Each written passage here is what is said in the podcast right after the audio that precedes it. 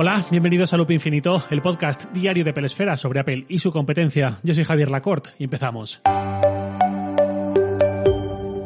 Joe Rossignol es uno de los miembros de Mac Rumors, lleva muchos años cubriendo Apple, de hecho anteriormente estuvo en 9 Mac y publicó un hilo muy interesante hace un par de días o así, del cual deriva este episodio. En Twitter él es arroba rsgnl. Rossignol, lo que es la casualidad, tiene como imagen de perfil una foto del mismo apoyado sobre el cartel de bienvenida del anterior campus de Apple, el previo al Apple Park, que era el que se ubicaba, y sigue estando ubicado para otros menesteres, en Infinite Loop One, en Cupertino, cosa que dio nombre a este podcast. En fin, el hilo que os comento que es muy breve, decía lo siguiente. Apuesto a que hay una cantidad notable de gente que sigue comprando los Mac con Intel eh, que apela a un 20 sin pensárselo dos veces. Una buena persona le habla a sus amigos, familiares y vecinos del chip M1. ¿Os imagináis comprar un MacBook Pro de 16 pulgadas en 2021 porque naturalmente crees que es más rápido que el MacBook Air de 1000 dólares? ¡Qué tragedia! Las Apple Store deben poner pegatinas rojas gigantes de advertencia sobre los MacBook Pro de 16 pulgadas. También odio la tecnología. Con esto no entiendo muy bien a qué se refiere. Compré el MacBook Pro de 16 pulgadas hace menos de un año y entonces pensé que era eh, badass, lo traduciré en este contexto como un maquinón. Y ahora básicamente creo que es un montón de caca. Hasta aquí este hilo de Rossignol. Directo al corazón, directo al alma de muchos de nosotros, como quien nos está hablando, que si lleváis el suficiente tiempo escuchándome, recordaréis que en mayo-junio me compré justo este ordenador, justo el MacBook Pro de 16 pulgadas. En este hilo hay quizás dos componentes, voy a doblar entonces mis comentarios en estas dos partes. Por un lado, lo que dice al final, y en lo que menos me voy a extender, dice esto de que pensaba que tenía un maquinón y ahora cree que tiene una pila o un montón de caca. Sobre esto ya comenté algo bastante relacionado precisamente a petición de un oyente que me preguntaba por ello en un episodio de noviembre titulado Simplemente hazlo. Ahí contaba que no tiene mucho sentido fustigarse, pensar si debo seguir esperando un tiempo indeterminado, sobre todo, sobre todo si indeterminado, para renovar mi equipo o si debería haber esperado, como es el caso que nos ocupa, ya que no hay nada tan importante como hacer. Los ordenadores son herramientas, no tiene sentido gastarse un dineral en ellos y luego compadecernos por no haber obtenido una herramienta más avanzada en lugar de usarla, que para eso está, para eso la compramos. Me deja descolocado eso de pensé que tenía un maquinón y ahora siento que tengo un montón de caca. No es eso dejarse llevar demasiado por el hype y el agravio comparativo. Es que no me parece razonable. Yo entiendo el fastidio, pero ¿qué queréis que os diga? Y bueno, sobre esto ya me extendí bastante en su momento, en ese episodio titulado Simplemente hazlo. Creo además que quedó un episodio bastante chulo. Eh, si alguien no lo escuchó, pues se lo recomiendo. Entonces, eso por un lado. Por otro lado, lo importante de este hilo para mí, lo más considerable bajo mi punto de vista, que es lo que cuenta sobre la cantidad de gente que, según él, debe estar comprando un MacBook Pro de 16 pulgadas de manera desinformada porque asume que es mejor, más potente que los más baratos con el M1 y que las buenas personas que saben de esto deben ir evangelizando a su entorno sobre el M1 para que nadie caiga en este error. Vale, un MacBook Pro de 16 pulgadas, Apple lo está vendiendo en su modelo base por 2.400 dólares más impuestos en Estados Unidos o por 2.700 euros impuestos incluidos en España. Vamos a coger el valor de Estados Unidos, mm, ahora veréis por qué, 2.400 dólares más impuestos. El precio promedio al que Apple está vendiendo sus Mac, es decir, no el precio medio de su catálogo, sino el precio promedio de todos los Mac que Apple vende al cabo del año, al cabo del trimestre, el dinero que gana dividido entre el número total de ordenadores vendidos, esa cifra es de unos 1.300, 1.400 dólares. Va subiendo, va bajando según el año, pero suele estar en esa horquilla.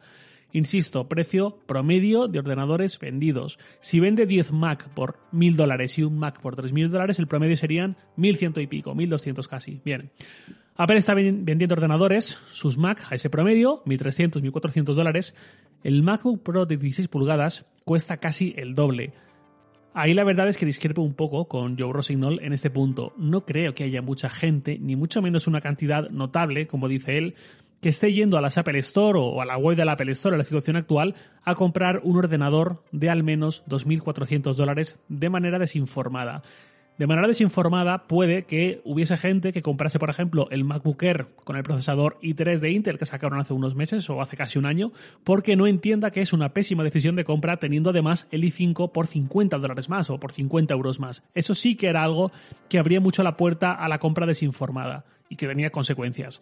Pero insisto, no creo que mucha gente vaya a comprar un ordenador de 2.400 dólares o más, 2.700 euros o más, de manera desinformada. Este ordenador va dirigido por prestaciones y por precio a un público profesional que como mínimo va a saber por dónde van los tiros y está al tanto de la existencia del M1 y del momento del calendario en el que nos encontramos en relación a la renovación de Apple y el desarrollo de su transición de arquitectura y ya sabe de sobra si le conviene esperar a la segunda oleada de ordenadores con Apple Silicon, que serán presumiblemente los del segmento más profesional, o si prefiere seguir en Intel un tiempo más porque requiere de un software muy específico y no se puede permitir experimentos o si le interesa dar el salto a Apple Silicon, pero comprando este modelo de MacBook Pro de 13 pulgadas descafeinado, que es lo que es esta variante de este modelo, la versión ligera, donde el apellido Pro está por algún motivo, pero no es tan pro, digamos, como el otro modelo de 13 pulgadas y 4 puertos o el de 16 pulgadas o los de sobremesa.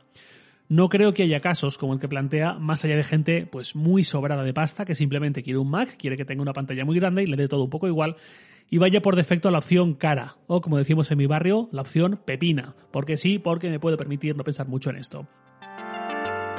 Y por último, también quería comentar lo de que Apple debería marcar con una pegatina de advertencia en color rojo cada MacBook Pro de 16 pulgadas que siga a la venta, según dice eh, Rosignol. Esto no es nuevo, quiero decir. Vamos a imaginar que estamos en un año normal, sin pandemia y tal, con todas las Apple Store abiertas, llenas de gente dentro, abrazándose, tosiéndose unos a otros. Imaginemos que, por decir una fecha, el 30 de agosto, Apple envía las clásicas invitaciones a los medios, que enseguida lo publican, convocando a un evento que tendrá lugar el 9 de septiembre. Blanco y en botella, evento de presentación de los nuevos iPhone. El día 9 se anuncian y el día 24 mm, de septiembre salen a la venta. ¿Qué ocurre si una persona entra a una Apple Store el 31 de agosto y quiere comprar el iPhone de turno, que ya tiene casi un año? O el 8 de septiembre, el día antes de la presentación. O el 23 de septiembre, cuando ya se ha presentado el nuevo, pero todavía no se ha puesto a la venta ese nuevo modelo y las Apple Store siguen ofreciendo el anterior, el que ya ha cumplido el año. ¿Hasta qué punto debe Apple disuadir de la compra de sus propios productos? O advertir sobre ellos en clave de esto está viejo. Alguien que vaya a finales de agosto debería ser apercibido de que los nuevos modelos llegarán el mes que viene, seguramente. Esto jamás va a ocurrir, sobre todo por parte de gente que está en nómina de Apple, porque es lógico, hasta que Apple no haga oficial algo, no se puede ir en base a rumores por parte de sus propios empleados, por muy claros que sean, por muy habituales que sean los plazos. Y a alguien que vaya tras la presentación, es complicado. Desde el punto de vista del cliente, obviamente, cuanta más información, mejor. Pero tampoco es que sea información recóndita y desconocida. Basta con buscar en Google, basta con preguntar al sobrino enterado de estas cosas para saber que en verano, si no te urge muchísimo, mejor espérate un poco para renovar el iPhone. ¿Hasta qué punto debe Apple marcar productos, comunicar en torno a ellos de esta forma. Me parece un buen debate, quizás sin mucho recorrido, pero bueno, tampoco está de más plantearse estas cosas. Pero es que realmente es muy complicado. ¿En base a qué debe una empresa disuadir de la compra de sus productos cuando sus relevos son cercanos y eso contando con que seguramente la gente que está en un Apple Store todavía ni sepa cuándo demonios va a sacar Apple el MacBook Pro de 16 pulgadas con el, M, con el M1, o mejor dicho, con el sucesor del M1, el M2, M1X, lo que se acabe llamando. ¿Quién lo hace en este mundo? ¿Quién hace maniobras así? ¿Quién comunica de esa forma? E insisto, no me parece mal que nos preguntemos esto y nos planteemos si se podría hacer de una mejor forma, pero es demasiado complejo. Creo que estamos pidiendo demasiado si llegamos a ese punto, sea Apple, sea Microsoft, sea Samsung, sea quien sea. Vamos cerrando ya con una pregunta de Roberto Vázquez González, que de hecho me envió dos preguntas, una se la respondí por mail y la otra se la respondo por aquí. Dice Roberto, leí que Apple dejará desbloquear los iPhone con Face ID si tienes un Apple Watch.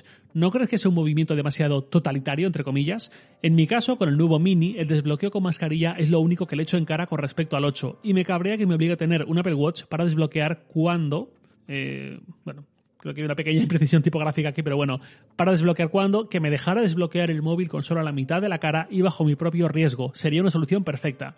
Hasta aquí la pregunta de Roberto. Gracias Roberto en cualquier caso. Entiendo ese cierto cabreo, pero sinceramente es que esto ha pillado a Apple a pie cambiado. Bueno, a pie cambiado ha pillado a todo el mundo de la misma forma que los negocios basados en masificar gente, sobre todo en espacios cerrados, esta pandemia les ha sentado terrible, pues a Apple, salvando las distancias, no quiero frivolizar, tampoco le ha sentado bien el uso, el uso generalizado de mascarillas por una necesidad sanitaria, justo cuando ha apostado toda su seguridad biométrica al reconocimiento facial.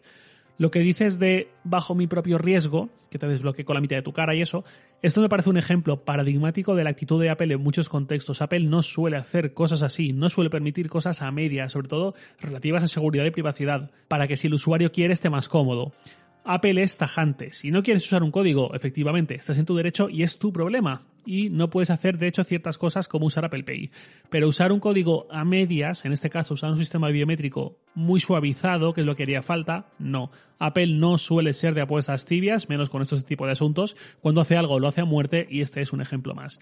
Entiendo la desafección que provoca que si no tienes el reloj, Apple no te ofrezca otra alternativa para que enseñarte el camino de la caja y del pago de 300, 400 euros, pero ya te digo, esto es algo sobrevenido y como encima es coyuntural, no vamos a estar eternamente con la mascarilla puesta, tampoco hay un gran aliciente para Apple en cuanto a buscar una solución permanente que requiera seguramente de una gran inversión. Es complicado, entiendo muy bien tu punto, eh, Roberto, pero también entiendo que Apple ni se plantee soluciones de seguridad a medias. Y nada más por hoy, lo de siempre, os leo en Twitter, arroba jlacort, y también podéis enviarme un mail a lacort.sataka.com. Loop Infinito es un podcast diario de Pelesfera, publicado de lunes a viernes a las 7 de la mañana, hora española peninsular, presentado por un servidor, Javier Lacort, y editado por Santi Araujo. Un abrazo y hasta mañana.